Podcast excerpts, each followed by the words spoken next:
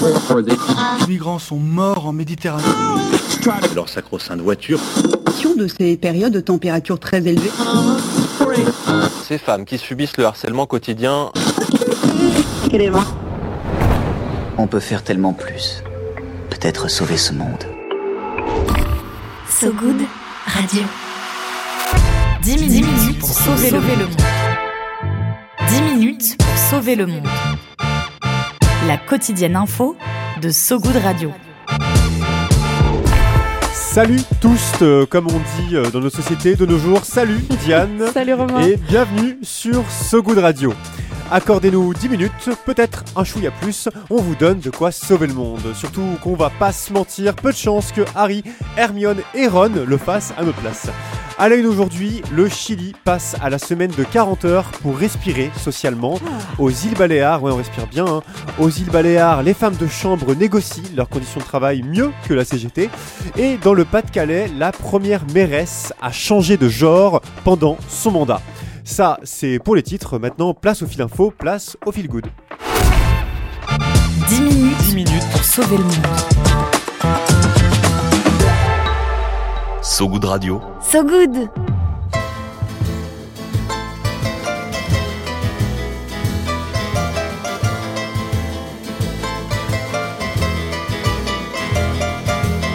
Gracias a la vida de la chilienne John Bez. Merci à la vie. Merci à la vie, une- un hymne plutôt humaniste, très écouté au Chili et qui résonne puissamment avec la décision prise par le pays, celle de passer les salariés du privé à la semaine de 40 heures. Car les Chiliens travaillant dans le privé, Diane, leur volume horaire, c'est plutôt 45 heures semaine à la base. Je te laisse imaginer à quoi ressemble leur semaine avec des heures sup. Bref, 5 heures de moins au compteur, c'est pas mal, c'est toujours ça de gagner. Pour les travailleurs du secteur public, en revanche, qui sont à 44 heures de boulot par semaine, ils devraient bénéficier d'un autre projet de loi à part. La mesure a été approuvée à une ample majorité par le Sénat et l'équivalent de notre Assemblée nationale à l'issue d'un long dialogue social avec les politiques, les partenaires sociaux, les universitaires. Un vrai travail d'horizontalité qui favorise l'acceptabilité sociale de la loi, notamment pour le patronat. Une mesure approuvée, promise par le président de la République chilienne, Gabriel Boric. C'était d'ailleurs l'une de ses promesses de campagne, le chef de l'État chilien estimant il y a quelques semaines que, je cite, tout ne tourne pas autour du travail dans la vie. Évidemment, le passage à 40 heures semaine ne changera rien au salaire chilien. La loi prévoit cependant une gradualité pour ne pas trop bousculer l'économie, hein, qui est toujours un peu sensible.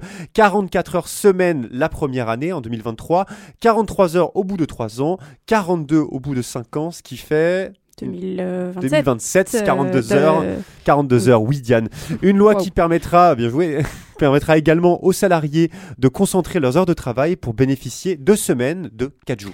Avec cette loi, le, Chili rejoint les pays d'Amérique latine, notamment l'Équateur qui euh, a adopté la semaine dernière, non pardon, la semaine de travail, pardon, de Ouais, 40 heures. Ça, on se mêle un peu en, toutes- en toutes les semaines. La semaine de travail de, de 40 heures, ouais.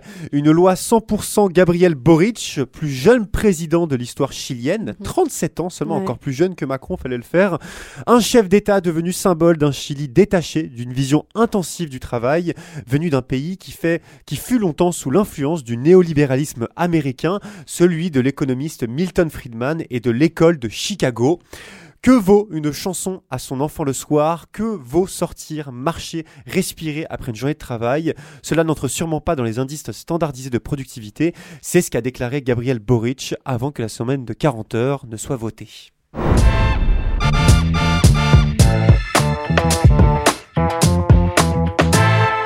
On passe euh, d'un acquis social à un autre, d'un accent espagnol à un autre aussi. Aux îles Baléares, cet archipel espagnol de la Méditerranée, la charge de travail des femmes de chambre va diminuer. Un nombre maximum de chambres à nettoyer vient d'être voté par le gouvernement des Baléares. Un accord concernant les quelques 20 000 femmes de ménage des îles Baléares, notamment Majorque, Minorque et Ibiza, tous ces hauts lieux touristiques euh, du pays. La méthode pour parvenir à cet accord est nouvelle. En Espagne, elle tente de mieux définir la la pénibilité des métiers et la charge de travail. Et pour déterminer combien de chambres une femme de ménage doit nettoyer, plusieurs critères ont été retenus. La catégorie de l'hôtel, l'âge de la femme de ménage, les dimensions des chambres et même les matériaux de la chambre, oui. Par exemple, le verre, euh, plus difficile à épousseter que le bois. Ah, D'accord. C'est assez précis. Ouais, une analyse au peigne fin de la pénibilité demandée depuis longtemps par, euh, par, Les par ces ménage. femmes de ménage qu'on appelle les Kellys. Les Kellys, ouais, euh, ouais, non plus je connaissais pas euh, ce terme. On pourrait les appeler les premières de corvée hein, des îles Baléares, euh, pour reprendre la désormais célèbre expression d'Emmanuel Macron. Les Kellys qui bénéficieront également de lits réglables en hauteur pour faciliter leur travail et éviter qu'elles se cassent le dos, mais aussi d'une augmentation de salaire de 8% d'ici deux ans. Cette belle histoire, elle me fait penser à celle euh, des femmes de chambre de l'Ibis Batignolles à Paris, qui, après deux ans de mobilisation et huit mois de grève, huit mois, t'imagines la durée, elles avaient obtenu en mai 2021 la hausse de leur salaire et de meilleures conditions de travail.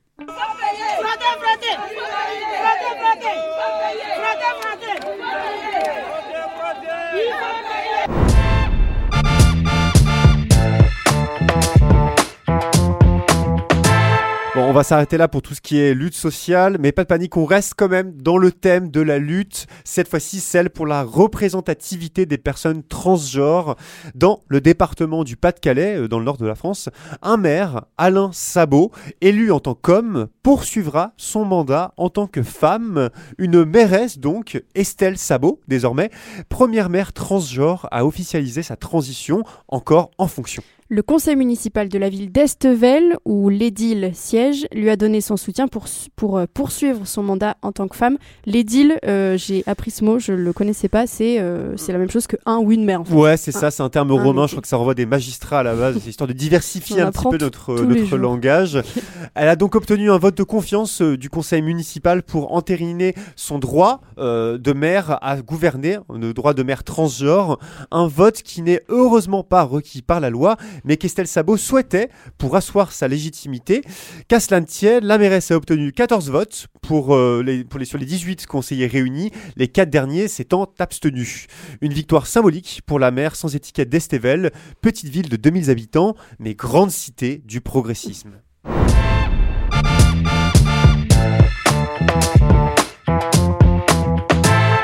Ça, c'était l'actualité de la journée, mais évidemment, ce n'est pas terminé. Diane, à mes côtés, a encore une Coucou. bonne poignée de minutes bien pleines dans ses mains pour tenter l'inconcevable, sauver le monde. L'appel du good. Allô L'appel du good.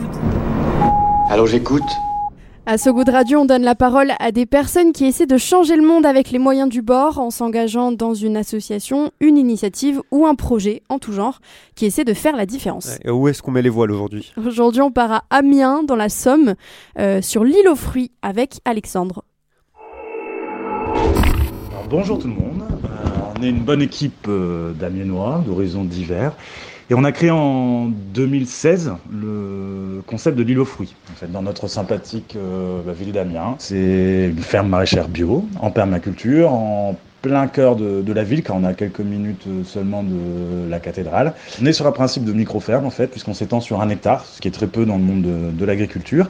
Et on y cultive euh, nos légumes de manière euh, bio-intensive. C'est-à-dire qu'on fait en gros quasiment tout à la main pour perdre le moins d'espace possible et produire le plus de légumes possible sur une petite surface.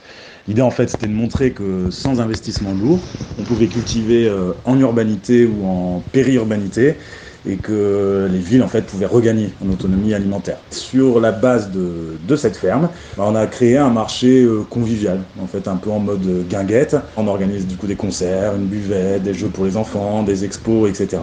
C'est donc le marché de l'île aux fruits, c'est tous les jeudis soirs au 325 rue de Verdun à Amiens. À bientôt Merci euh, Alexandre pour info. L'île aux fruits à Amiens a aussi lancé euh, une ferme pédagogique sur le même principe, une euh, ferme voilà qui sensibilise les publics les plus fragiles sur les pratiques agricoles. Et il y a aussi un atelier euh, d'auto-réparation de vélos par exemple. Ouais, on- Je trouve qu'on parle quand même beaucoup euh, d'Amiens. On se demanderait presque si on n'a pas un rédac chef qui vient de Ah là-bas. bon Une sorte de, de propagande là, de soft power Ouais, amiénois. vrai. Franchement, c'est- radieusement mené. Pour les petits curieux qui veulent en savoir plus, retrouvez toutes les infos de l'île aux fruits sur sogoodradio.fr. Viens voir un peu par ici. Le peigne J'ai une bonne nouvelle pour toi. dans le maillot. Le peigne dans le maillot. En rythme, on continue ce journal et parce qu'on vous rêve au bord de la piscine, le stress vous glissant sur la peau, la coiffure impeccable, le cerveau garni comme un bon banquet de Gaulois rempli de bamboches, c'est l'heure de ton peigne dans le maillot, Diane. Pour s'endormir un peu moins bête, ne le prenez pas mal. hein. Le peigne dans le maillot, c'est le moment où on se donne des conseils, des idées, des recommandations en tout genre. 220 000 femmes déclarent chaque année être victimes de violences conjugales. Ça veut dire qu'il y a potentiellement le même nombre de mecs violents. Ça, c'est l'accroche de Mathieu Palin dans son livre Nos frères, nos, pardon, nos pères, nos frères, nos amis dans la tête des hommes violents aux éditions Les Arènes. Mathieu Palin, pendant 4 ans, il s'est intéressé aux hommes violents envers leurs conjointes. Il est allé dans des groupes de parole, dans des tribunaux. Il s'est entretenu avec des psychologues et des spécialistes qui suivaient ces hommes. Et le but de son ouvrage, c'est de, de comprendre d'où vient cette violence et est-ce qu'elle, est, qu'elle peut se soigner. Ouais, c'est un ouvrage euh, dur et euh, parmi les témoignages édifiants et hallucinants des hommes violents qui se victimisent, Mhm.